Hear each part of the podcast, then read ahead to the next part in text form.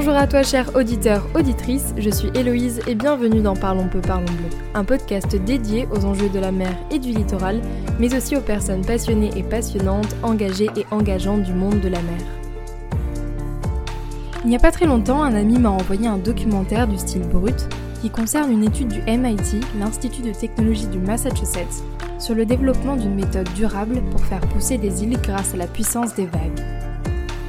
En réalité, il s'agit de contrer l'élévation du niveau de la mer en installant des structures sous-marines pour générer une accumulation sableuse à des endroits clés, donc il ne s'agit pas vraiment de faire pousser des îles comme par magie. Il s'agit d'un processus lent qui va petit à petit élargir les îles déjà existantes et qui va surtout dépendre des courants, des vagues et de la dynamique sédimentaire, c'est-à-dire le transport des sédiments donc du sable grâce au courant. Une première expérience du MIT a été réalisée aux Maldives en 2019 et il n'a suivi que 4 mois pour accumuler environ 300 mètres cubes de sable.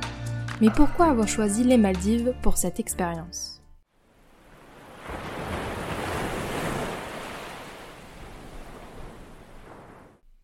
Ah, les Maldives, ces eaux bleues cristal, ces palmiers, ces plages blanches et étincelantes. Eh bien, figurez-vous qu'en 2050, elles ne seront très certainement plus de ce monde.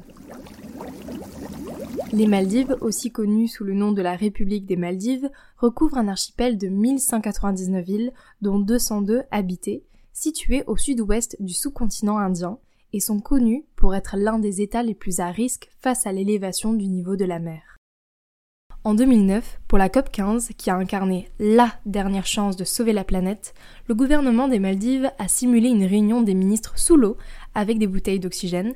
Cette fake réunion avait pour objectif de marquer les esprits sur la conséquence du réchauffement climatique. Le président de la nation, Mohamed Nashed, avait d'ailleurs exprimé sa crainte que l'archipel soit submergé par l'élévation du niveau de la mer si aucune mesure n'était prise pour réduire les émissions de carbone. Mais comment se fait-il que les Maldives soient en première ligne face à l'élévation du niveau de la mer? Eh bien les Maldives sont en première ligne puisque plus de 80% de ces 1199 villes coralliennes sont situées à moins d'un mètre au-dessus du niveau de la mer. Les Maldives ont donc le terrain le plus bas de tous les pays du monde, ce qui fait qu'elles sont plus vulnérables.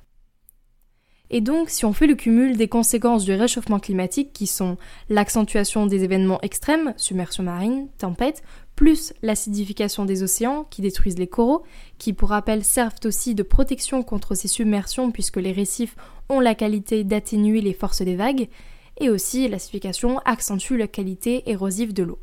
Et en plus de tout ça, l'élévation du niveau de la mer en raison de la fonte des glaces et de la dilatation des molécules d'eau et de l'érosion. Eh bien le résultat de l'équation fait que d'ici 2050, les Maldives pourraient devenir inhabitables.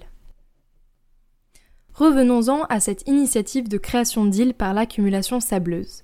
Des chercheurs du Self-Assembly Lab du MIT, en collaboration avec la société Invena, travaillent sur un système de structures sous-marines qui utilise l'énergie des forts courants océaniques qui sont générés par les catastrophes naturelles, tsunamis, tempêtes, qui sont appelés à se multiplier dans les années à venir pour créer une accumulation sableuse dans des endroits stratégiques.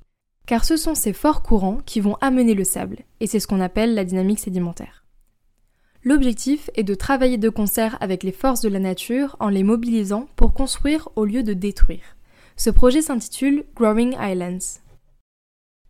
Au fil du temps, l'objectif est de faire en sorte que l'autogénération du sable donne naissance à de nouvelles îles ou aide à reconstruire les côtes, créant aussi une solution adaptable pour protéger les communautés côtières de l'élévation du niveau de la mer. Le MIT se base sur le fonctionnement des récifs pour construire et déployer des dispositifs submersibles en s'inspirant de la forme et l'orientation des récifs et en adaptant le placement de ces dispositifs aux changements saisonniers, à la direction des tempêtes, des vagues et des courants pour remodeler naturellement et durablement les topographies du sable en utilisant les forces de la nature. Et pourquoi il est important de parler de ce qui se passe aux Maldives? Aujourd'hui, 40% de la population mondiale vit sur les côtes. En France, 12% de la population vit sur le littoral, soit 4% du territoire métropolitain. La densité de la population sur le littoral est 2,4 fois plus élevée que la moyenne nationale, qui est de 285 habitants par kilomètre carré dans les communes littorales et de 113 habitants par kilomètre carré dans les communes métropolitaines. la densité s'élève aujourd'hui à 365 habitants par kilomètre carré, à moins de 500 mètres du bord de la mer. De plus, la construction de logements neufs en communes rurales littorales est 3,5 fois plus importante que pour l'ensemble des communes rurales métropolitaines.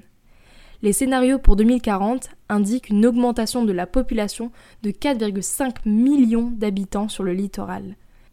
Les 25 départements littoraux de la France accueilleront donc 40% de la population française métropolitaine.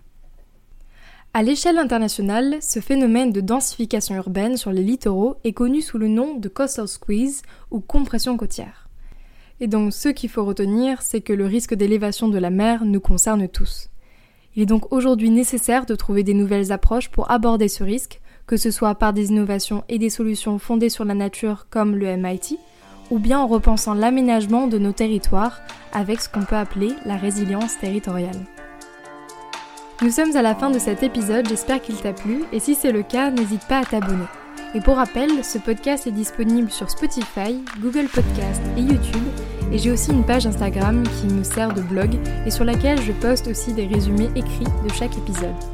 Je te remercie d'avoir écouté jusqu'au bout et je te dis à bientôt dans un nouvel épisode.